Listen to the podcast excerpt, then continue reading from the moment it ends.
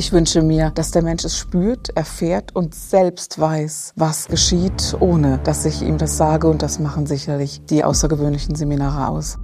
Wenn Armut in einer Familie ein großes Thema gewesen ist, dann wird es das auch irgendwann für das Kind sein. Es gibt viele, viele Kritiker an meiner Person, die gesagt haben, als entweder will die nur Geld machen oder sie muss ins Gefängnis äh, oder sie ist krank. Für mich ist ein Anwalt tatsächlich so ein klein bisschen so etwas wie damals, wenn ich als kleines Kind die Eltern beim Streit dazu gerufen habe. Ich war echt schockiert, dass Siebtklässler meine Hauptzielgruppe geworden ist. Also ich wehre mich sehr dagegen, wenn jemand behauptet, ich könnte heilen. Wisst ihr, wie oft meine Kinder bedauern, dass sie keine anderen Eltern haben, die ganz normal von morgens acht bis mittags um vier arbeiten, die Mutter den ganzen Tag zu Hause ist und um sie herum kluckt? Herzlich willkommen beim Business Mensch Podcast. Heute mit Kerstin Scherer. Und kein Scheiß, Freunde, ich hätte Kerstin bestimmt 500 Fragen stellen können und ich hatte auch noch wesentlich mehr vorbereitet. Sie hat sich nichtsdestotrotz zwei Stunden lang Zeit genommen, meine Neugier zu befriedigen und meine Perspektive auf die Welt zu verändern und hoffentlich auch für euch. Äh, Kerstin selber, wer sie kennt, arbeitet äh, mit der Creme de la Creme. Das heißt, äh, es werden wirklich Leute mit dem Helikopter bei hier eingeflogen und manchmal schwarze Limousinen mit abgedunkelten Scheiben die ähm, ja, was auch immer für ein Thema im Leben haben und Kerstin kümmert sich darum. Das heißt, sie ist äh, spirituell auf der einen Seite, Schamanin, wenn man das so sagen kann. Auf der anderen Seite haben wir auch im Podcast viel über Geld gesprochen, über Investments gesprochen, wie es ist, eine Firma zu führen. Ähm, jetzt im ersten Teil sprechen wir viel, wie es ist, äh, Mutter zu sein, wie es ist, sein Leben auf die Reihe zu bekommen, gerade in Zeiten von riesengroßen Wandel. Äh, es war unfassbar spannend. Ich habe wirklich gemerkt, ich habe persönlich eine Menge mitgenommen. Ich habe äh, einen kleinen Schritt nach vorne gemacht in meiner Entwicklung und äh, äh, das wünsche ich euch bei dem Podcast auch. Also ähm, seid gespannt und let's go rein in den Podcast.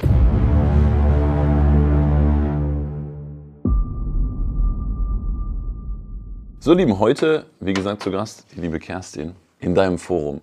Ja, tatsächlich. In meinem Forum, in, dem, in den großen Hallen, in Anführungszeichen, wo unglaublich viel geweint, äh, aber manchmal auch gelacht wird.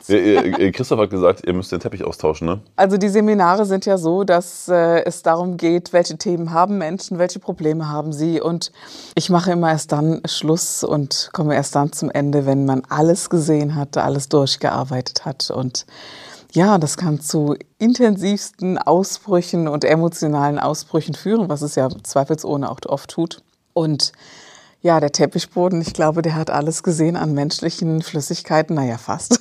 ja, mhm. Das gehört dazu tatsächlich. Emotionen müssen flüssig werden, damit sie frei werden. Emotionen müssen flüssig werden, dass sie frei werden. Ja. Also vielleicht, vielleicht auch mal äh, Kontext von meiner Seite aus. Ne? Wir haben uns ja, glaube ich, 2018, glaube ich, oder so kennengelernt. Ja. Ich weiß noch, als ich das erste Mal bei dir bei einem Seminar war, war ich wirklich auch bis heute blown away, weil ich mir dachte, wow, sowas habe ich noch nie gesehen und nie gehört. Bei meiner, meiner heutigen Frau ging es genauso und ähm, deswegen würde ich ganz gerne mit dir heute über so viele Sachen sprechen, weil ich immer irgendwie den Eindruck hatte bei dir, Kerstin, dass du halt eine total andere Sicht auf die Dinge hast oder eine, eine vernetztere, eine tiefere, ob es Beziehungen sind, ob es Geld ist, ob es Gesellschaft ist, ob es Probleme ist, ob Persönlichkeitsentwicklung ist. Ähm, und äh, ich habe es vor dir gerade eben schon gesagt, ich glaube, wir könnten eine Netflix-Serie zusammen drehen, weil ich wirklich viele Fragen habe. Mal gucken, ob wir heute ein wenig mit Du, ich finde das so spannend, dass du sagst, ich hätte so eine andere Sicht tatsächlich auf die Dinge. Ich glaube, dass ich eine Sicht auf die Dinge habe, die Menschen normalerweise nicht sehen. Und meine Interpretation ist sicherlich sehr frei, egal ob das über ja, äh, politische Themen, ob Bibel oder oder oder ist. Aber was mir wirklich wichtig ist, ist, dass, dass es eine freie Sichtweise ist. Also ich empfinde es als äußerst wichtig, dass Menschen einen freien Willen haben, dass sie entscheiden können, wie sie denken oder wie sie nicht denken. Was man jetzt gerade in den letzten zwei Jahren sehr intensiv gesehen hat mit Corona, impfen ja, nein dass es für viele kämpfenswert äh, gewesen ist, zu sagen, machen ja, machen nein, weil und die ganzen Theorien, die ausgepackt wurden. Ich persönlich habe auch eine Meinung, aber die Meinung kann ich äußern und ich kann mich sicherlich auch erhitzen und kann diskutieren. Aber ich finde, wir müssen streiten können, ohne böse zu sein, zum Beispiel. Das sind so, so Grundwerte, die ich in menschlichen Umgangsweisen habe und die sicherlich zu anderen Interpretationen führen und das was so so das Kollektivbewusstsein oder die kollektive Gesellschaft normalerweise rein interpretieren würde. Und auf der anderen Seite glaube ich, dass es eine ja, psychologische Denkweise gibt und eben eine spirituelle Denkweise. Und für mich ist es so, dass wir im Denkenden sehr viel überlegen können, wo kommt das her? Wir können es äh, kognitiv erfassen, haben dann trotzdem immer wieder unsere Widerstände und dann hören wir manchmal auch auf, überhaupt nachzudenken und haben lieber ein Problem ganz, ganz lange und immer wieder unsere Muster. Und ich mag das nicht. Ich mag es gerne schnell, einfach und sofort am mhm. Dass man sagen kann, was steht wirklich dahinter. Zwischen dem, was wir sagen und was gelebt wird, steht immer etwas, was wir nicht sehen können als Mensch. Und genau darum geht es mir. Ich liebe es, das zu sehen, was andere nicht sehen. Und es ist mir dann eben noch mal ganz wichtig, dass nicht ich das erzähle. Es wäre ja einfach zu sagen, Mensch, kommt zum Seelenlesen, ich erzähle dir was und du gehst wieder. Ich wünsche mir, dass der Mensch es spürt, erfährt und selbst weiß, was geschieht, ohne dass ich ihm das sage. Und das machen sicherlich die außergewöhnlichen Seminare aus. Da habe ich mal eine Frage zu. Ja. Weil es ist ja spannend, weil ich erlebe dich ja auch als äh, Geschäftsfrau. Mhm. Ich erlebe dich in Seminaren. Ich erlebe dich auch ein Stück weit privat. Und natürlich haben wir viele auch Überschneidungspunkte immer wieder. Und ich, ich merke ja, dass du, du bist ja beispielsweise, ich würde es businessmäßig mal sagen, eine krasse Umsetzerin. Ne? Also sagst, hey komm, lass das machen, let, go. So, ohne, ohne groß drüber nachzudenken, was ich sehr bewundernswert finde. Oder nicht, genau. Oder auch nicht, ja, genau. genau. Und jetzt denke ich mir immer, es gibt ja so Sachen, oder korrigiere mich nicht falsch, aber es gibt ja Sachen, die muss man im Leben irgendwie klären. Ne? Also, dass ich jetzt irgendwie sage, das Verhältnis zu meinem Papa oder zu meiner Mama oder überhaupt Familie.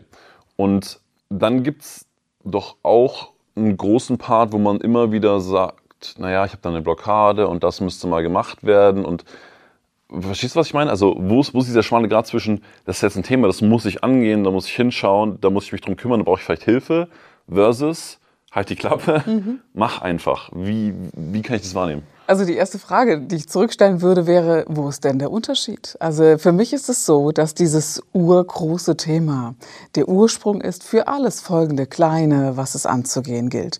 Und ich mag es nicht, im Kleinen zu schauen. Also diese, ich nehme jetzt mal ein ganz, äh, ganz normales Beispiel. Ein Mann, der immer wieder, nehmen wir mal so ein Banker, mhm. hatte ich letzte Woche noch hier tatsächlich, der, der sagte, ich möchte Speaker werden, ich mache das schon ziemlich lange, ich bin auch ziemlich gut, war einmal Banker und ich liebe diese Finanzebene. Ich liebe sie und ich schätze sie. Aber was wirklich schlimm geworden ist, ich war auf diesem ganzen Finanzmarkt und ging es auch weiter, Digital Bitcoin etc. pp., äh, dass er sagte, er hat halt keinen Schlaf mehr gefunden. Es ging um Koks, es ging um ganz, ganz krasse Dinge, überhaupt on zu bleiben an der Börse und, und, und, und, und, um das umzusetzen und dachte dann, wenn ich Speaker werde, hole ich mich selbst aus dem heraus und äh, werde ein leichteres Leben haben. Und was ist passiert? Er hat eine andere Sucht entwickelt, die Sexsucht tatsächlich. Also war dann klar, wir könnten natürlich darüber reden, wo kommen Süchte her und, und, und, und. Und so weit weg das Thema für ihn auch war, so ging es tatsächlich lediglich um die Anerkennung des Vaters. Also was ist passiert? Äh, bei ihm war es so, dass der Vater, als er vier Jahre alt war, ein Suizid Suizidversuch vollzogen hat, beziehungsweise Gott sei Dank nicht erfolgreich, aber er hat den Vater mit aufgeschnittenen äh, Pulsadern gefunden und hat das verdrängt. Und auch das kann man geistig durchgehen und sagen, komm, wir reden drüber. Aber auch das interessiert mich nicht. Ich gehe viel, viel weiter und sage, was ist genau passiert? Und die Essenz bei ihm war sehr einfach. Er hat seinen Vater gefunden und hat innerlich, ohne nachzudenken, als Vierjähriger gesagt, oh Papa, lieber ich übernehme alles, dass du nicht so leiden musst. Die Hauptsache ist, du bleibst im Leben. Und somit hat er begonnen, alles, alles zu tun, anderen Menschen abzunehmen, aber auch dem Vater zu sagen, zeigen, für dich werde ich Millionär. Millionär. Für dich werde ich mehr als alles, alles andere, was ich hier jemals erschaffen kann, damit du stolz sein kannst, weil ich dein Sohn bin. Und da ging es nicht nur um die eigene Anerkennung vom Vater, sondern auch um die Anerkennung des Vaters an sich, der ja auch den Rahmen haben sollte, weil er ihn hier schlussendlich liebt und egal, was da an Streit passiert. Ja, und faszinierend. Also das war so der, der Hauptpunkt und, äh, und das ist dann auch automatisch die Lösung gewesen, dass er ruhig wurde und sagte, weißt du, jetzt wo ich das so erlebt habe, das war's. Und, äh, und Sexsucht ist dann einfach affig. Also er sagte, was ein Käse, was habe ich da gemacht? Und, und hat eine neue Form gefunden und somit ist das sicherlich ein krasses Muster, das aufgebrochen wurde und vielleicht auch immer wieder aufflackert, weil es trotzdem auch äh, menschlich ist, dass es im Hirn auch manifestiert ist und alles, was so dazugehört. Und er ist tatsächlich zurück in den Finanzmarkt, weil er sagt, das ist mein Leben und es ist meine Fähigkeit. Und äh, Gott sei Dank, denn ich glaube, auch dieser Markt braucht gut, gerade jetzt im mhm. Moment mhm. äh, gute, gute Menschen. Und es ist eine Entscheidung zu sagen, ich folge dem und ich entscheide mich für, für etwas, es auch ansehen zu wollen, es auch akzeptieren zu können. Und ich entscheide mich vor allen Dingen für das Unmittelbare. Also ich lasse den ganzen Klimbim weg, über den wir nachdenken könnten und reden hier noch ein bisschen und da noch ein bisschen, jammern uns da noch ein bisschen was in die Tasche und tun so, als ob wir mit viel Geld verdienen, uns was retten könnten und am Ende verenden wir doch so. Und äh, das ist eine Entscheidung zu sagen, nein, das möchte ich nicht. Und das hat er getan. Andere wiederum tun das nicht. Sie hadern sehr, oh, vielleicht doch. Und ich kenne das auch von mir. Manchmal ist es eben leichter, ein bisschen, ein bisschen fest äh, zu sitzen und zu verharren mhm. und, und ein bisschen Mitgefühl bei anderen auf sich zu ziehen und alles, was so dazugehört. Aber dieser freie Wille ist eben etwas sehr, sehr Wesentliches. Deswegen glaube ich auch, dass ich im Unternehmen so als CEO bin, zu sagen, wenn ich das Defizit sehe und es ist zwei, dreimal nicht zu ändern, dann ist es auch nicht beim fünften, sechsten Mal zu ändern. Mhm. Und ich warte nicht sehr lange. Wozu auch? Es ist weder für die Mitarbeiter sinnvoll noch für das Unternehmen an sich. Und deswegen treffe ich tagtäglich Entscheidungen, große und kleine. Mhm. Und eines kommt sicherlich auch hinzu. Ich habe halt keine Angst vor einer Entscheidung, egal ob sie klein oder groß ist. Und das sind die Dinge, von denen ich sage, es ist eben unmittelbar und es ist eben immer direkt am besten. Ist das so, dass die meisten großen Lebensthemen auf Eltern zurückgehen? Nicht nur, aber ja. Aber nicht auf diese Eltern, wie wir sagen, wie sind wir groß geworden, wie haben sich die Eltern uns gegenüber verhalten, sondern ich glaube tatsächlich, dass wir die gesamten Felder, also das, was was wir nicht sehen, ähm, einer gesamten Familie miterben und auch gesamte Muster miterben. Und wenn Armut in einer Familie ein großes Thema gewesen ist, dann wird es das auch irgendwann für das Kind sein. Auch wenn das Kind 40 Jahre alt ist, wird es versuchen, ja, diesen Wandel herbeizuführen. Oder, oder. Also ich glaube jetzt nicht, äh, dass wir sagen können, ähm, wir hatten eine gewaltbereite Mutter und wir leiden da ein Leben drunter. Oder wir müssen müssen nur das anschauen, sondern mich interessiert, was ist denn mit der Mutter geschehen, dass sie so geworden ist? Was ist in der Familie das größte Thema? Und auch das ist sicherlich übergeordnet zu dem, wie wir psychologisch denken könnten. Das heißt, wenn ich das lösen möchte, ist es meine Verantwortung, diesen Weg rauszugehen, aber ich habe einfach ein größeres Päckchen als jemand, der vielleicht einen anderen Familien-Background hat. Ich glaube, dass jeder Mensch ein großes Päckchen hat, ganz mhm. gleich welches. Oder es sind nur Menschen zu mir gekommen, und es waren ja jetzt schon ein paar tausend mhm. zu mir gekommen, äh, die, die das haben.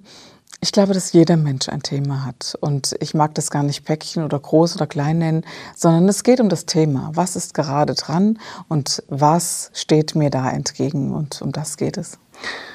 Eine Sache, die ich oft mit Cora bespreche, ist, dass, äh, und da bin ich jetzt mal gespannt, einmal Sicht aus, aus, aus der Arbeit, die du machst, einmal Sicht auch als Mutter. Wir denken uns ja immer, hm, es passiert so viel, ne? Und, und es ist auch mit unseren Eltern super viel passiert, was wir selber nicht beeinflussen können und wo wir uns auch heute im Nachhinein denken, das haben die ja nie böse gemeint und überhaupt nicht. Aber es hat uns trotzdem irgendwie geprägt.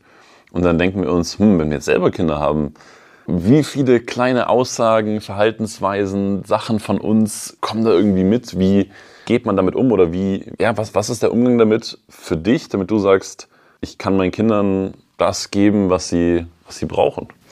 Ich habe es völlig aufgegeben oder wahrscheinlich auch nie begonnen zu glauben, ich sei eine fehlerfreie Mutter. Ganz im Gegenteil. Sondern ich habe akzeptiert, dass ich eine Mutter bin, die das Beste gibt. Aber eben, das ist nicht immer das Beste für das Kind. Und, und dieses anzuerkennen, das hat mich frei gemacht. Und ich glaube, äh, dieser, dieses Bewusstsein zu sagen, ich gebe das Beste, was ich geben kann mich davon am meisten abhält, in die Muster meiner Mutter, meines Vaters zurückzufallen. Und ich muss manchmal schon schmunzeln, wenn ich äh, Aussagen treffe, wo ich dachte, oh mein Gott, das hatte ja, das hatte Mama so oft gesagt. Und ich tätige die gleichen Aussagen. Du kommst in die gleichen Situationen. Vielmehr ist es so, dass es mich selbst als Frau sehr geheilt hat. All das, wo ich dachte, wie konnte meine Mutter das oder das machen, so war es dann so, dass ich dachte, okay, Kerstin, es, äh, es ist so, dass du dich fast bei deiner Mutter entschuldigen musst, dass du sie aufgefordert hast, dass sie so, sich so verhält oder dass sie die Aussage trifft. Und wir können ja nicht anders sein. Und außerdem glaube ich, dass Kinder auch eine, eine Chance auf Revolution haben müssen. Also, dass sie jede, jede Generation Kind macht es besser als wir oder die nächste besser als die unserer Kinder. Und dafür tritt sie ja an, diese Welt in eine Entwicklung nach vorne zu bringen. Und ich glaube, dass es lediglich um diese Akzeptanz geht und zu sagen, wie gehst du am besten damit um? Ja? Zum Beispiel, ich habe vorgestern Nacht nicht geschlafen, da werdet ihr echt drüber lachen, aber für mich war das ein Riesending. Ich war auf der Kirmes hier in Kastellaun und I hate it really. Äh, Entschuldigung für alle, die aus Kastellaun zuhören, aber ich bin halt nicht der Freund dieser großen, äh, dieser großen Fahrgeräte und so. Und mein Kleiner wollte auf so ein schnelles Kettenkarussell. Und dieses Kettenkarussell war so aufgebaut, dass jedes Kind locker hätte unten drunter durchrutschen können. Mhm. Und ich bin eine Mutter und dachte mir die ganze Zeit, boah, was ist, wenn ein Kind durchrutscht? Und äh, hinter mir war auch ein Kind, das hat auch so gezappelt und die Mutter hat schon geweint, weil sie Angst hatte, das Kind rutscht unten durch. Und ich dachte mir, wie kann die Welt so Fahrgeräte bauen, dass die nicht mal angeschnallt sind und so. Ich wusste das vorher, Lauri. Ich wusste das vorher, dass es Käse ist, mit diesem Ding zu fahren. Aber mein Sohn wollte unbedingt. Und dann ich so die Mutter, du kannst nicht immer vor allem Angst haben, stell dich mal nicht so an und bitte, das Kind freut sich, wird schon lebend da wieder runterkommen. Anstatt zu sagen, nee, das ist ein Fahrgerät, mit dem fahre ich, mit dir nicht und das auch zu begründen, was passiert? Ein Achtjähriger tickt völlig aus und äh, ich will aber und so. Und du willst das Kind ja glücklich machen. Das ist ja so das Grundbedürfnis eines äh, Elterndaseins. Und äh, ich habe die halbe Nacht nicht geschlafen, weil ich davon geträumt habe, dass da Kinder durchrutschen und so. Was ich tatsächlich auch glaube, immer noch, dass so etwas passieren kann. Ja. Du verhältst dich eben anders weil du eine gute Mutter sein möchtest. Und ich dachte, oh Kerstin, schon wieder so ein Ding, wo du eine gute Mutter sein möchtest, aber etwas schlechter gemacht hast. I'm sorry. Mein Sohn saß neben einer nass geschwitzten Mutter, der hatte auch keinen Spaß. Und die ständig gesagt, halt dich fest, halt dich fest. Mhm. und ich habe da gedacht, Kerstin, so bist du normalerweise nicht. Aber da war ich eben so. Und ich glaube, dass es einfach wesentlich ist, als Mutter ehrlich zu sein und zu sagen, nein, das kann ich nicht, das will ich nicht. Und ganz ehrlich, auf diesen wilden Dingern, die Überschlag und so, die halte ich für weniger gefährlich wie das, wovon ich jetzt gesprochen habe. Und wenn er älter gewesen wäre, hätte ich gesagt, wir machen das. Ja, genau. Grüße gehen raus an den Betreiber dieses äh, ja, Geschäfts. Ja, genau, genau. Bitte, bitte nachsichern.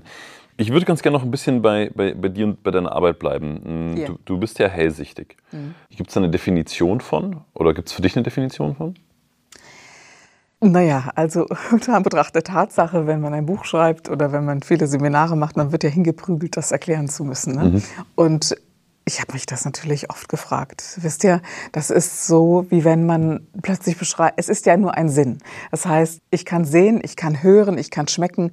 Äh, und das zu beschreiben ist eben sehr schwierig, weil, weil man sich das schon so vorstellen kann bei mir, als würde ich in eine Art Kinofilm eintreten. Also ich sehe kein Bilder hell oder so. Ich glaube, das beschreiben andere so. Mhm. Sondern für mich ist es so, dass ich sage, ich will heute, früher war das anders, ich will etwas sehen, also ich will eintreten in ja, die Seele des anderen sehen.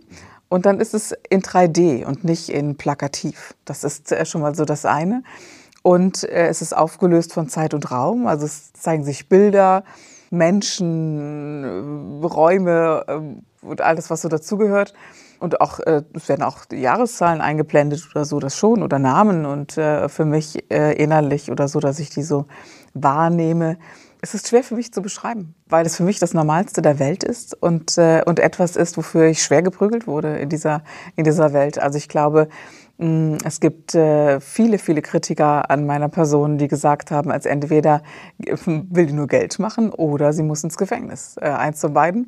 Äh, oder sie ist krank. Also, Entschuldigung, entweder das eine Geld machen oder sie muss ins Gefängnis, weil sie da etwas tut, was nicht okay ist. Und das hat mich sehr geprägt, es zurückzuhalten und gar nicht erst zu äußern, was ich da tue und was nicht. Es fällt mir sehr, sehr schwer, tatsächlich, heute noch. Wie gehst du heute damit um? Ich meine, jetzt bist du durch Social Media etc. auch sichtbar. Mhm. Wie gehst du damit um, wenn, wenn jemand sagt, boah, die lügt oder die oder das ist Quatsch, was die macht oder das kann nicht sein oder trifft dich das noch? Kannst du das gut Klar. einordnen für dich oder? Also beides. Also erstens, die Frage ist immer, wann du so etwas liest. Ihr kennt das alle. Man ist ja nicht immer der, der Mensch, der alles immer gut wegsteckt. Das ist so das eine. Und auf der anderen Seite, also ich sag's mal so, entweder ich lese das, es macht mir viel aus, ich hole mir eine Tüte Chips, gehe auf die Couch und schaue Netflix und schaue Downton Abbey oder sowas und mhm. bedauere mich erstmal zwei Stunden selbst. Oder ich gehe und sage, selbst Benjamin Blümchen und Bibi Blocksberg haben bei YouTube Hater, du eben auch. Hm? Mhm. Aber so einfach ist das nicht. Wir alle haben dieses, dieses Innere, wir wollen ehrlich und aufrichtig anerkannt sein. Das hat jeder Mensch und ich äh, finde es äh, sehr, sehr tricky, die, die sagen, mir macht das nichts. Ich habe auch noch keinen erfolgreichen und ich habe einige erfolgreiche betreut und erlebt. Das gibt es nicht, dass einem das nichts ausmacht. Ich habe mich mal auf die Suche begeben und habe dann gedacht, Mensch, äh, ich hatte so eine Nacht, an der ich nachts nicht schlafen konnte und hatte wirklich viele Hater und hatte auch Angst in dieser Nacht, dass es äh, zum Shitstorm kommen könnte. Und ich habe da echt was falsch gemacht aus meiner Sicht. Also gerade digital äh, ich habe auf diese Hater geantwortet, habe tatsächlich gedacht, wir können noch was diskutieren. Und jetzt seht mir meine Sprachwahl nach. Aber weißt du, wenn mir jemand ins Wohnzimmer kackt, dann, dann schmeiße ich den auch raus. Und es hat einfach keiner ein Recht, das zu tun. Das ist schon mal das Erste, dass ich das gelöscht habe. Aber bevor ich das tat, wollte ich wissen, wer macht denn das? Und ganz ehrlich, ich habe heute so ein Bild im Kopf es ist wirklich so dieser, dieser Rippunterhemd-Typ mit der Flasche Bier, äh, der da nachts einfach seinen Frust rausschreiben muss. Oder, äh, oder wirklich denkt, oh, holy fuck, was Spiritualität, was denn das für ein Humbug und Hokuspokus? Kann man ja auch gerne denken, äh, bitte. Aber selbst wenn ich etwas nicht gut finde und mit Verlaub, wenn ich so manche Vertriebler sehe, dann denke ich auch nur, ja, ist halt nicht mein Ding, aber ich schreibe ihm trotzdem nichts Böses drunter, dass man es öffentlich lesen kann. Also es ist eben auch, wer schreibt so etwas und warum und was steht dahinter. Dennoch lese ich sie und frage mich, ist etwas dran? Denn es, es ist ja wirklich so, mein Mikrokosmos ist da draußen der Makrokosmos. Und wenn in mir etwas ist, was nicht was nicht safe ist, was eine Art Selbstangriff ist, dann erlebe ich das auch digital da draußen. Und das habe ich erlebt. Und äh, du hast es gestern noch gehört äh, von unserer Lisa, die gesagt hat, das ist ein Witz bei Kerstin, da ist nicht viel an Hatern und so. Die habe ich wirklich nicht mehr. Und wenn sie kommen, dann lasse ich sie aber erst nach dieser Frage, was ist mit dir, Kerstin? Ist alles okay?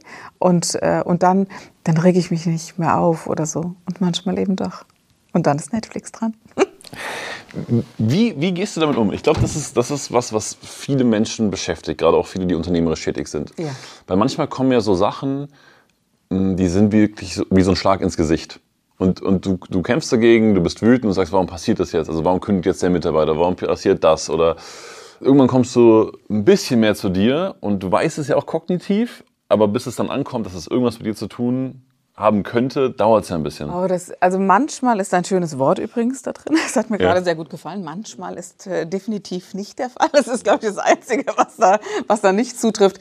Wir haben ständig, ständig diese Tieftritte. Mhm. Und ich glaube, dass sie absolut nötig sind, uns mhm. aufzuwecken und zu sagen, wenn ein Mitarbeiter kündigt und das noch auf eine Explosions artige Art und Weise. Das ist ja ganz, ganz häufig tatsächlich, dass plötzlich irgendetwas auftaucht, jemand äh, kündigt und oder umgekehrt und dann äh, gibt es auch so diese, diese Androhung, Gericht oder, oder, oder. Ich bin Gott sei Dank bis heute, toi, toi, toi, um dieses Gericht umhingekommen. Ich mache das tatsächlich nicht, weil ich sage, es gibt immer eine gute Möglichkeit, etwas zu lösen. Ich mag das direkt am Tisch klären, auch wenn es um monetäre Dinge geht, gar keine Frage.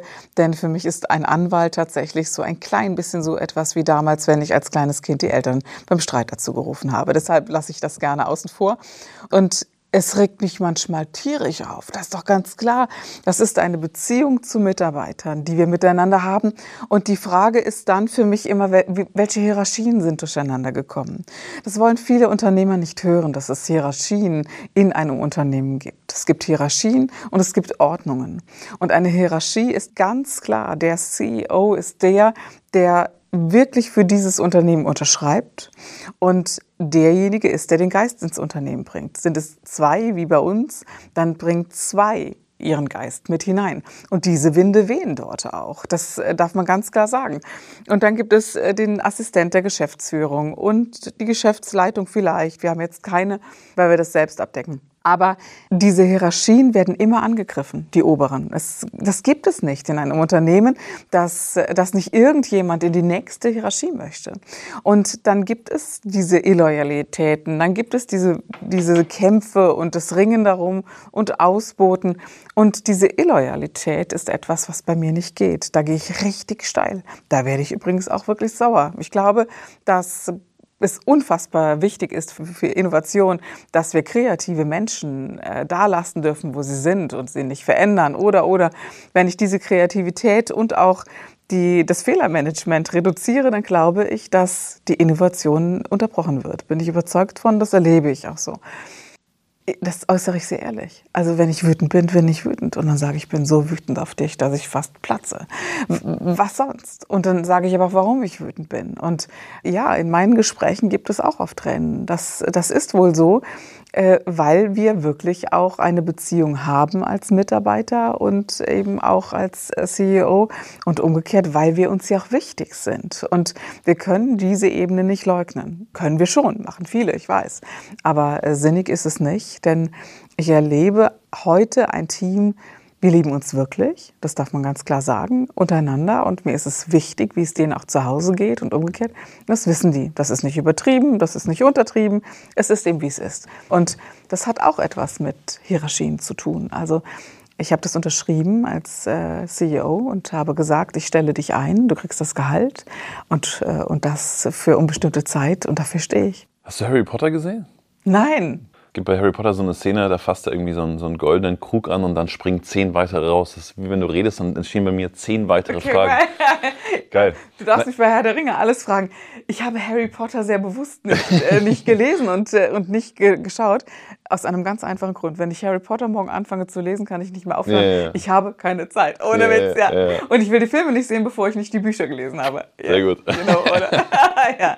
Nein, das ist, das ist krass, weil, weil Unternehmertum schauen wir uns später nochmal genau an, weil da waren wahnsinnig spannende Sachen äh, dabei, die du gesagt hast, ich würde gerne beim, äh, beim Anfang nochmal starten. Wir waren gerade noch beim Thema Hater und, und warum machen Menschen das eigentlich.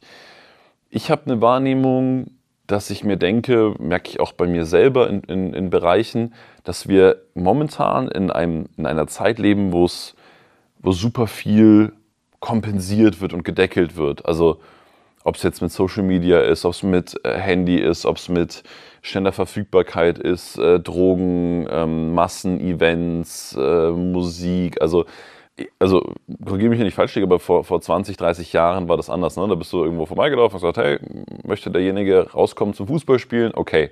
Und, und gefühlt ist unser Leben gerade sehr gescriptet oder sehr, weißt du, was ich meine? Ja, da, jetzt geht es mir so wie mit dir, mit dir oder wie dir eben mit dem Kelch. Ich habe tausend Sachen, die ich dazu sagen könnte. Mhm.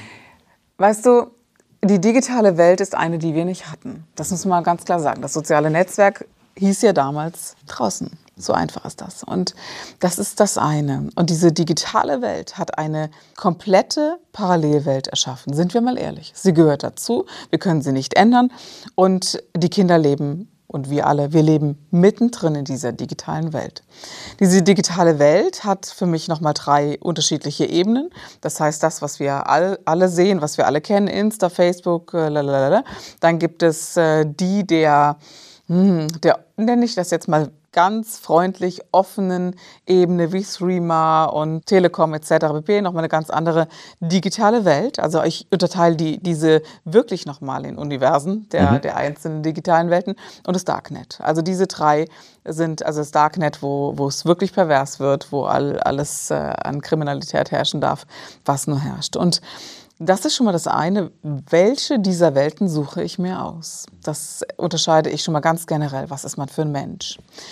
Und was hat es gemacht? Es hat die Menschen aus meiner Sicht schon weitergebracht. Also um es erstmal positiv zu formulieren. Ich, ich liebe Bücher und ich habe Lexikas gehabt und habe immer nachgeschlagen. Und äh, Google ist und Wikipedia sind für mich eine Revolution, wenn ich das mal so ganz langweilig sagen darf. Aber es ist tatsächlich so. Es gibt nichts, was du nicht findest, aber du musst lernen zu filtern. Und diese Filter setzt du selbst.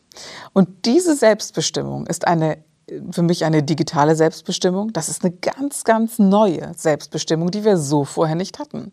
Wie du es ja gesagt hast, stell dir mal vor, wir sind jetzt in Köln City, äh, Brüsseler äh, Viertel und jemand stellt sich mit seinem Teller ans Fenster und sagt, schau mal, ich habe äh, das beste Schnitzel der Welt gekocht und mit der schönsten Deko und, und, und und sagt dann, und hier ist auch noch so ein, ein Kotz-Emoji und was weiß ich was. Mhm. Wie würden Menschen reagieren? Die würden sagen, boah, hast du einen in der Waffel, Alter, ja?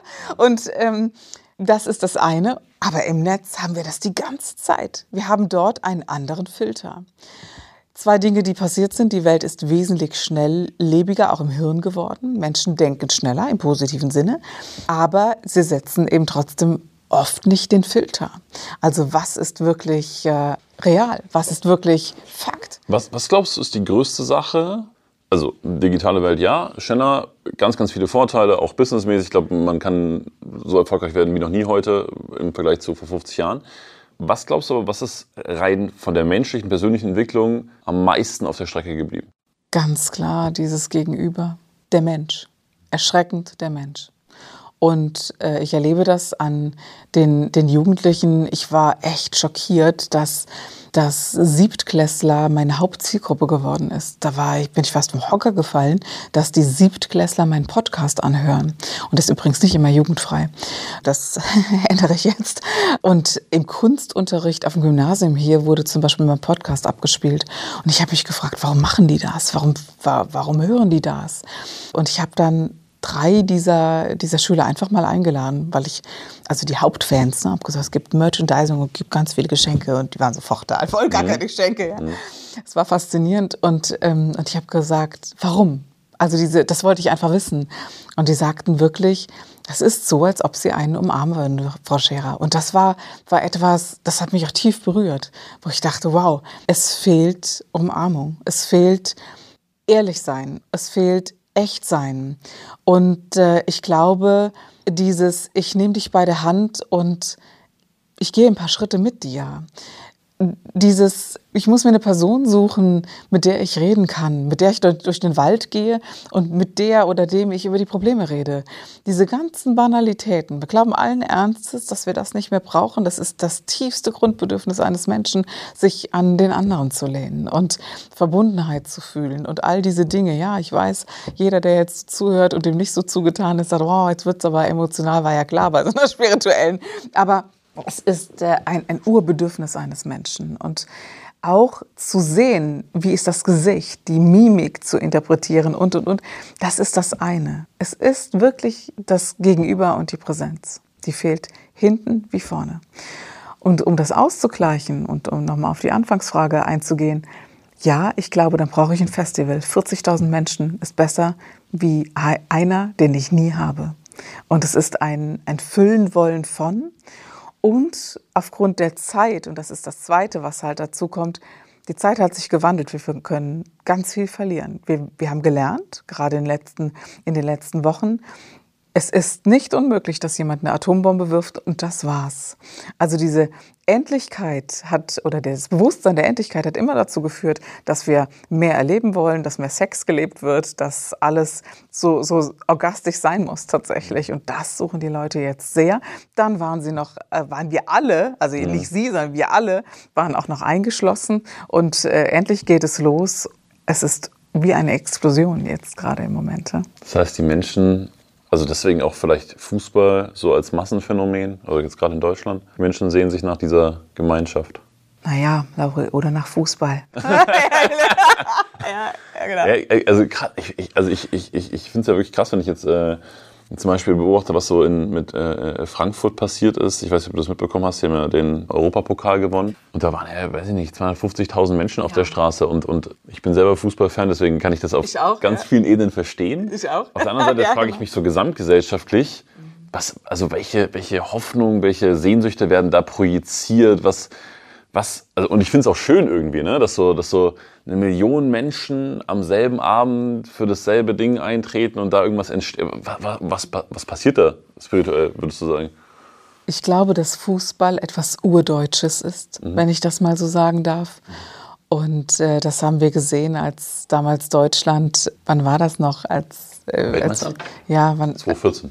Nein, nein, nein, nein. Ich meinte, nach dem, ersten, äh, nach dem Zweiten Weltkrieg wurden wir Deutsche, ich sag schon wir, ne? ich spreche mhm. genau, ja, ich liebe Fußball, man merkt es, wurden wir Weltmeister zum ersten Mal nach dem Zweiten Weltkrieg. Und ich glaube, wir hätten das nicht in einem anderen Land geschafft, wie Holland oder Deutschland, aber in der Schweiz als freies Land konnten wir gewinnen damals. Mhm. Ja? Mhm. mhm. Und, äh, und das ist so das, das Erste für mich so gewesen im Fußball, wo, wo ich sagen darf, als Familienaufstellerin war das für mich total schlüssig. Und jetzt ist es eben auch, wie sehr war dieses Land gesplittet, nicht politisch, lassen wir das bitte raus, sondern von der, von der Polarisierung der Menschen untereinander. Und das verbindet, da ist es jetzt mal egal, ob Impfen ja oder nein, mhm. ob Corona ja oder nein. Und diese, diese Einfachheit, dieses Spiels, aber auch, wir brauchen wieder Helden. Wir brauchen wieder dieses, oh Jungs, wir wollen schon, dass ihr einfach dieses Spiel uns wieder gebt, dass wir von der Couch aufspringen können und dahinter springen und uns freuen wie Bolle, weil, weil wir Weltmeister oder Europameister werden. Und das ist ein Urgefühl, nach dem sich ganz viele Menschen sehen, glaube ich. Und diese Verbundenheit im Fußball, weißt du selbst, ist wirklich Freund sein, ist, äh, ist miteinander Held sein und diese, ja, diese Verbundenheit gibt es doch wirklich nur auf diese Weise beim Fußball, oder? Also ich habe es wieder, also ich habe ja alle Mannschaften betreut, Fußball und Basketball und so. Und ganz ehrlich, ähm, im Basketball ist das auch, aber ganz anders. Man kann es nicht miteinander vergleichen. Und ja, deshalb bin ich nie vom Fußball weggekommen. Bleiben wir mal bei dieser Sehnsucht. Ja. Hm, das frage ich mich auch. Also jetzt, jetzt kennst ich als Unternehmer, natürlich setzen äh, unsere Kunden oder jede Art von Kunden setzt, setzt eine Erwartung an ein Unternehmen, was ja auch klar ist und berechtigt ist ne? und was immer mit einer gewissen Verantwortung und auch einem gewissen Druck immer mit, mit einhergeht. Jetzt ist es ja bei dir insbesondere so, wenn Menschen mit dir arbeiten oder von dir was wollen, wenn ich das mal so das metaphorisch sprechen darf. was man von mir erwartet, ja. Es ja. ist unfassbar, ja. ja. Und, und, und es, es zieht brutale Energie. Und dann denke ich mir immer so, also denke ich mir auch manchmal, okay, wir haben natürlich auch unsere Themen, aber denke ich mir, ja gut, bei uns geht es jetzt um Umsatz, um Weiterentwicklung und, und die Leute kommen rein und sagen, Kerstin. Es geht um das ganze Leben. Ja. oft um Crazy. Leben und Tod, gar keine Frage. Wie, wie, wie, wie hältst du das aus oder wie, wie gehst du damit um? Wie, wie kanalisierst du das für dich selber? Ich glaube, das ist wie so eine professionelle Distanz eines Arztes oder eines, eines Rettungsdienstlers oder so. Es ist, es ist eben, wie es ist. Dennoch, manchmal denke ich auch, wow, äh, ich erlebe andere, wie zum Beispiel mein Mann. Ne? Da geht es um ganz andere Themen. Da denke ich mir, boah, das hättest du auch gerne. Ne? Es wäre ja. wesentlich leichter als diese Riesenerwartung und die zerschmettere ich mal sofort, weil diese Riesenerwartung, das ist ja fast gottesgleich, ne? zu sagen, mhm. ich habe Krebs im Endstadium, mach das bitte weg. Hallo. Kommt aber vor, oder dass Leute so kommt vor, das ist äh, das rangehen, 80 Prozent tatsächlich kommt mhm. das vor. Diese diese unfassbar hohe Erwartung mhm. an dieses von dir brauche ich meine absolute Endlösung. Die erwarte ich mir von dir.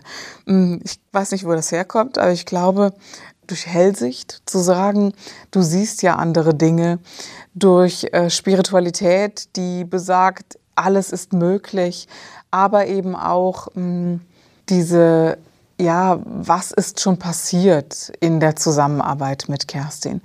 Und es ist doch vieles nicht passiert. Das meinte ich so zu Beginn mit diesem wirklich freien Willen. Also ich wehre mich sehr dagegen, wenn jemand behauptet, ich könnte heilen. Völliger Nonsens. Das kann auf dieser Welt kein Mensch, außer vielleicht bestenfalls ein Mensch selbst. Aber die Dinge zu sehen, die dahinter sind, aufmerksam zu machen und dann auch, hm, das ist sicherlich etwas, was ja oft über mich gesagt wird, Kerstin Scherer ist sehr streng, ist so eine der, der Hauptaussagen. Und vielleicht sagt mein Mann auch manchmal, du, die Teilnehmer sagen, du bist vielleicht ein bisschen zu streng.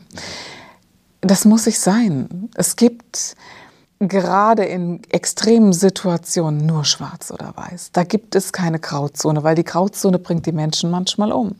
Und dieses, ja, es ist entweder so oder es ist entweder so. Und die Wahl zu haben, der Mensch hat sie immer, gar keine Frage. Aber da gibt es eben nichts dazwischen, nicht weil Kerstin Scherer so streng ist, sondern weil ich ganz klar sage, um dich verantwortungsbewusst durch dieses Drama zu bringen, da muss ich wirklich eines sein, sehr, sehr klar, sehr klar. Und da gibt es kein Trostflästerchen oder kein, oh, dann gucken wir morgen nochmal mhm. oder so. Ja? Das schätzen viele und manche, manche macht es eben auch Angst was, was mir auffällt, unabhängig jetzt von, von dir oder deiner Arbeit, so grundsätzlich am Markt Spiritualität oder wenn ich mich mit der Sache beschäftige, dann habe ich schon das Gefühl, dass das ja dieses auch wieder, wie wahrscheinlich auch mit schnell reich werden, dieses, diese Hoffnung auf dieses eine Ereignis ist. So, ich gehe zu Kerstin, danach ist alles besser. Oder ich mache diese Meditation, danach geht es mir gut. Oder so habe ich den Kurs gemacht, dann ist, dann ist alles wunderbar wie führe ich, also das ist jetzt eine, eine große, sehr globale Frage, deswegen kannst du aussuchen, welche Richtung die Antwort ist, aber gut, ja. wie führe ich denn ein Leben, was grundsätzlich immer mehr zu mir führt? Wenn man sich wirklich gewahr ist, dass das Leben in gewissen Phasen abläuft. Mhm. Zu wissen, wir haben eine Phase der Krise, des Dramas, der schwierigen Zeit. Und das halte ich persönlich gern sehr kurz, mhm. ja. Aber manche halten das sehr lang, manche sogar lebenslang. Dann gibt es nach diesem Drama eine Lösungsphase.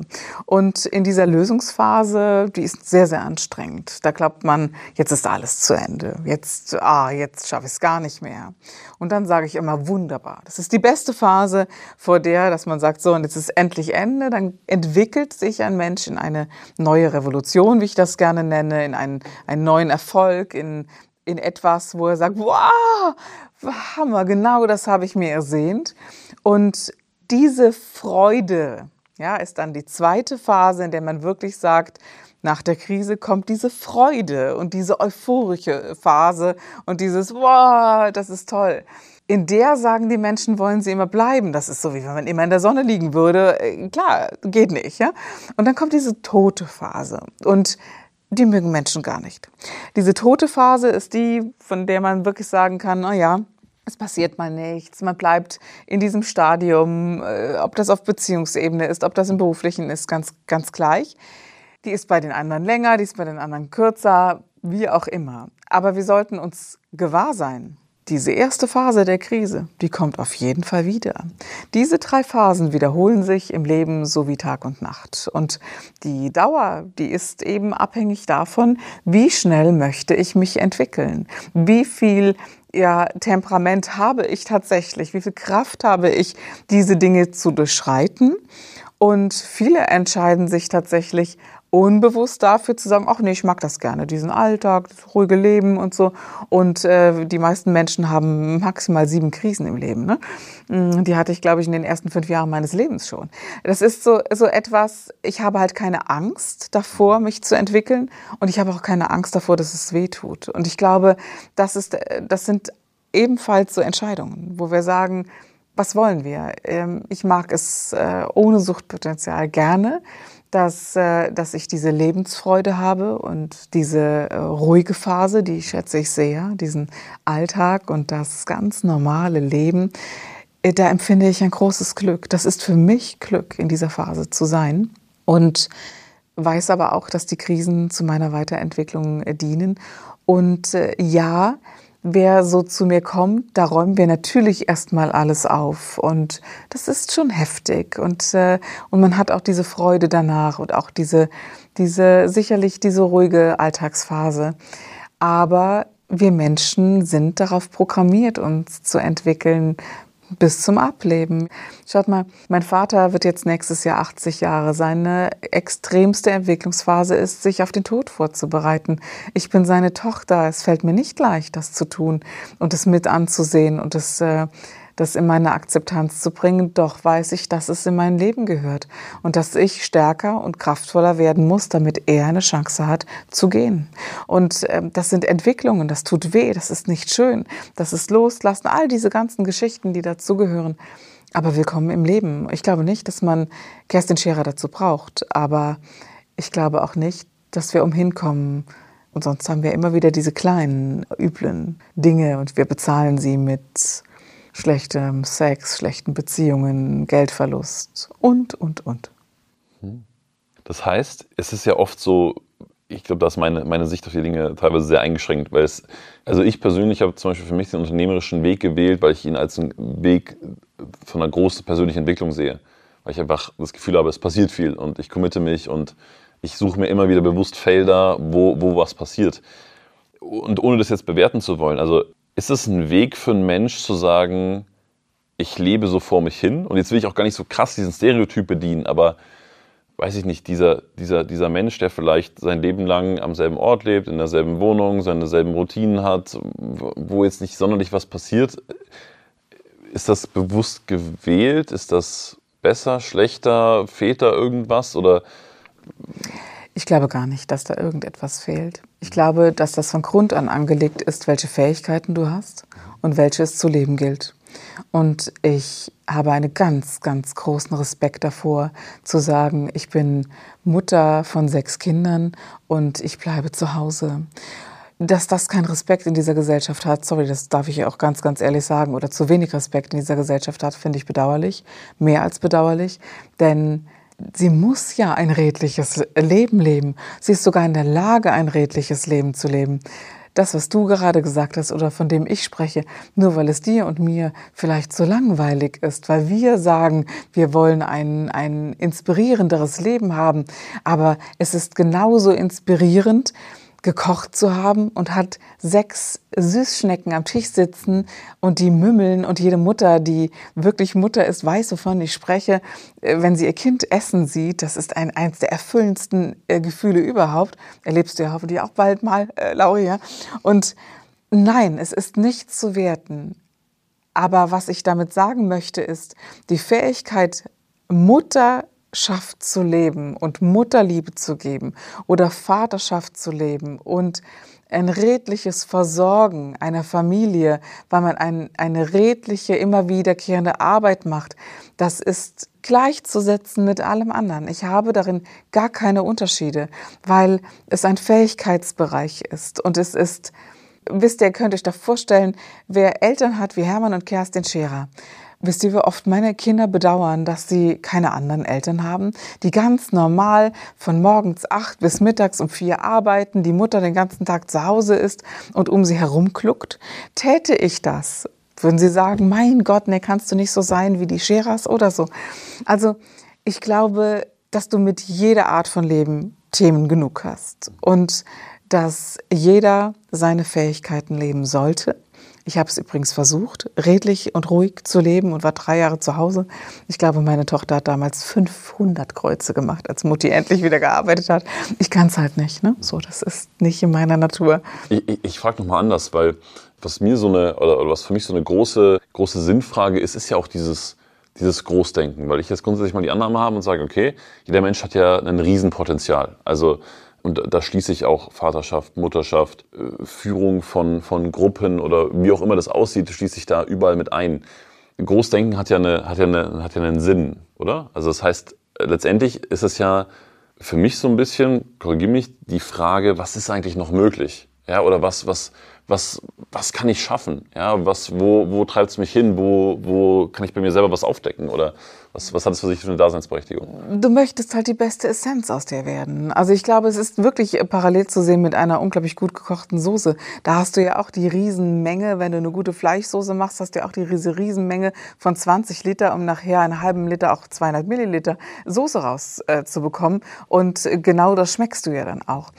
Und was ich viel mehr aufmachen will dabei ist, groß zu denken, große Visionen zu sein, zu haben, heißt ja die Fähigkeit zu haben, dann alles aufzumachen und das Unmögliche einfach wegzulassen. Damit haben wir das Beste, was es zu geben äh, hat. Das ist so das eine. Das heißt, man hat etwas sehr Öffnendes, was sehr Weites, das, äh, un, etwas Unbegrenztes und man geht äh, wirklich wie so die, die Spitze, die äh, eben nach außen geht und äh, die Schere, die sich dann öffnet, nach außen. Das ist die, der eine Typ Mensch. Aber das äh, X bildet sich eben von den Menschen auch nach unten, wo es Menschen gibt, die sehr introvertiert sind, die fast schon depressiv sind oder manchmal auch depressiv sind, die äh, wirklich gar nicht in der Lage sind, nach draußen zu gehen und diesen, diesen Mind nach draußen zu öffnen, sondern sie unterdrücken es sehr nach unten und haben sehr mit sich zu tun. Und sie glauben wirklich wertlos zu sein. Auf der anderen Seite sage ich da, Moment mal, wenn jemand in der Lage ist, sich zurückzunehmen, zu zentrieren, dann hat auch er eine Fähigkeit, nämlich äh, nicht zur Last zu fallen oder äh, nicht provokativ zu sein, sondern eine Basis zu schaffen. Und da ist die Frage, wenn du so ein Mensch bist, welche Basis schaffst du? Und die Basis fehlt ja den anderen Menschen meistens, die so, wow, was yeah, geht yeah, viel, yeah. ja? Deshalb glaube ich, dass das genauso wesentlich ist, das eine wie auch das andere.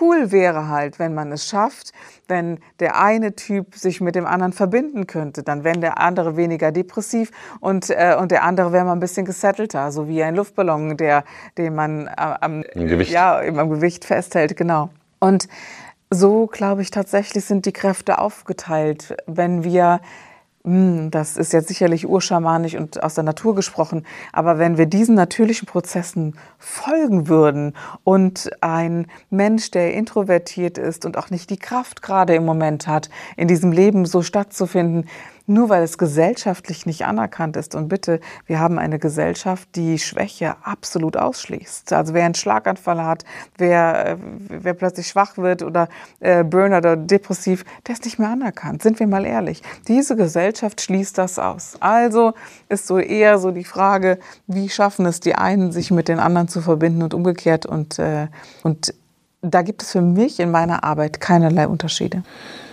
Äh, ich habe viele Kumpels, die auch Unternehmer sind und, und auch viele Bekannte, von denen ich die Aussage kenne, jetzt sinngemäß, aber nach Motto, hey, Gott sei Dank bin ich jetzt mal krank, weil das ist die einzige Begründung dafür, ja, dass ich jetzt nicht verfügbar bin oder dass ich jetzt gerade nicht am Tun yes. bin und so weiter und so fort. Woher kommt das? Ist es ein, ist es ein Männerding? Fragezeichen. Bedauerlicherweise nein. Mhm. Ähm, ich kenne das sehr, sehr gut. Ja, wir hatten das äh, tatsächlich, ich muss ein bisschen lachen, weil ich bin ja immer sehr ehrlich, was soll ich da so tun, als würde ich das alles nicht mhm. kennen. Das, äh, das ist absoluter Nonsens. Natürlich, auch ich muss krank werden, um eine Pause zu machen. Das ist äh, kein Männerding, das ist auch nicht unbedingt mit Druck beseelt, sondern ähm, boah, ich liebe es zu arbeiten. Und, äh, und wie sagte Hermann gestern noch zu mir, Nein findet in deinem Spektrum nicht statt. Das stimmt ja gar nicht. Es findet in meinem Spektrum statt. Klar habe ich ein Nein. Ich wende es halt nicht an. Mhm. Und, äh, und ich kenne auch diese Grenze nicht. Wo ist Ende mit Arbeiten? Das zeigt mir mein Körper. Und dann werde ich halt gerade krank. Das ist ja so das beste Anzeichen dafür. Ist das gesund? Also Nein. ist das the way? Nein. Nein, das ist nicht der Weg. Nein, weil ich nicht. Also ich kenne es von mir selber, deswegen, ich, ich halte es auch nicht für gesund, aber ich, ich, ich habe noch nicht den perfekten Ausweg. Es ist, wenn ich dann so eine Auszeit mache, mhm. wisst ihr, das ist das wie Selbstbetrug. So, ich tue jetzt so, als ob ich mein Leben tatsächlich äh, kraftvoll angehe und im Ausgleich bin. Nein, äh, vielmehr glaube ich, dass es zu gewissen Zeiten unseres Lebens so dazugehört. Mit 60 machen wir das nicht mehr, Lauri. Weißt du, da gehst du nicht mehr hin und boostest dich over, weil es ein anderes Lebensjahrzehnt ist. Ich bin jetzt in der Lebensmitte. Das ist so der Berg des Schaffens. Da bist du ganz oben auf der Spitze. Da hast du die Kinder in einem jungen Alter. Da hast du den Beruf gerade am Start. Äh, so, dass du sagen musst, alles, was bis 50 erreicht ist, das behaupte ich tatsächlich, äh, hat nachher auch Erfolg. Das heißt, du musst ja gerade da Gas geben, in Anführungszeichen, wenn es dein Wunsch ist, irgendwo hinzukommen. Und du spürst auch, dass die Hauptkraft gegeben ist. Und diese Kraft, da bin ich leider nicht sehr sparsam, die verpratze ich schon mal ganz gerne für andere und für all das, was halt gerade so ist. Aber es gehört eben auch für mich zu dieser Zeit dazu. Wenn ich aber bemerke, dass ich so latente, kleine körperliche Leiden ständig habe, ähm, dann muss man irgendwann mal sagen, okay, wo ist dein Ausgleich und was ist dein Ausgleich? Und zum Beispiel mein Ausgleich ist, äh, dass ich mir jetzt ein Hobby zugelegt habe. Das hatte ich Nein. seit Jahren, ja, tatsächlich. Was für eins? Äh, ich, ich singe im Ensemble. Also wir mhm. haben so ein kleines Ensemble mit acht Frauen. Mhm. Die genau, genauso ticken übrigens wie ich tatsächlich. Also wir sind acht Alpha-Frauen, was ich total Granate finde, dass das möglich ist. Und eine äh, wundervolle Gesangslehrerin und äh, die auch ganz viel aus meinen Seminaren kennt die das leitet. Ich habe mir das nicht mehr zugestanden, zu sagen, Proben, äh, öffentliche Auftritte und so. Das, ich liebe es. In der Zeit äh, ist das eben weg. Ich habe auch zwei Hunde, das wissen auch ganz viele. Auch das ist ein Hobby, wenn man ehrlich ist. Dieses heute Morgen oder jeden Morgen im Wald, das ist für mich das Heilsamste überhaupt. Das reduziert mich schon sehr in diesem Verpratzen von Energie, weil es dich on the point zurückholt. Und ich muss halt wirklich mir eigene Anker setzen. Das ist, bei mir funktioniert es nicht weniger zu arbeiten, sondern zu sagen, Wann setzt du diese Anker, die dich zurückbringen in diese Wow, in diese Base? Und das macht bei mir der Wald, das macht bei mir der Gesang, das macht bei mir der Sport und äh, das Spielen mit den Kindern. Auch nicht immer, gut, ja, ja klar, aber schon das Spielen, das Zusammensein mit den Kindern ähm, und mit Freunden. Und ich glaube, ja, es geht um diesen, diese Waage. Hm? Mhm. Wie viel lege ich da hinein? Und ähm, ich habe es völlig ausgeschlossen gehabt eine Zeit lang, weil so, so, so viel auf mich eingeströmt ist, dass ich dachte, ach komm, Freunde, ihr müsst leider warten, hab gerade viel zu tun. Äh, oh nee, für so ein Hobby habe ich gar keine Zeit. Das geht leider gar nicht. Und äh, Sport, ja, heute nicht, weil, komm, ich muss jetzt los und schaffst du heute nicht. Wenn du jetzt trainierst, dann schaffst du dein Seminar nicht mehr und, und, und. Also das waren so, so äh, Parts, die, die hineingekommen sind, zu sagen, das ist für mich der wahre Ausgleich. Und Meditation ist und bleibt Zeit meines Lebens wie die tägliche Zahnpflege auch in meinem Leben. Aber es sind eben nur 30 Minuten. Ich stehe morgens um fünf auf und es ist Meditation angesagt und dann, ja, dann beginnt das Tempo des Tages.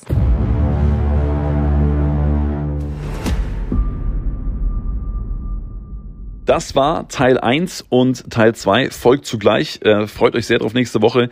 Wir sprechen unter anderem über Bitcoins, über NFTs, über Investments, über ihre Beziehung zu Hermann. Auch sehr spannend, warum Menschen eigentlich Angst vor Glück haben und nicht viel mehr Menschen wirklich glücklich sind. Was Glück eigentlich bedeutet. Wir sprechen über Unternehmertum, über Kinder, über unfassbar viele Themen. Und ähm, wie gesagt, wenn euch der Podcast gefallen hat, freue ich mich total auf ein Feedback. Und äh, wenn ihr nächste Woche wieder dabei seid. Ähm, und in diesem Sinne, danke fürs Zuhören und bis zum nächsten Mal. Ciao, ciao. Es gibt Tage, da stehe ich zitternd vor meinem Leben und denke, schaffst das nicht.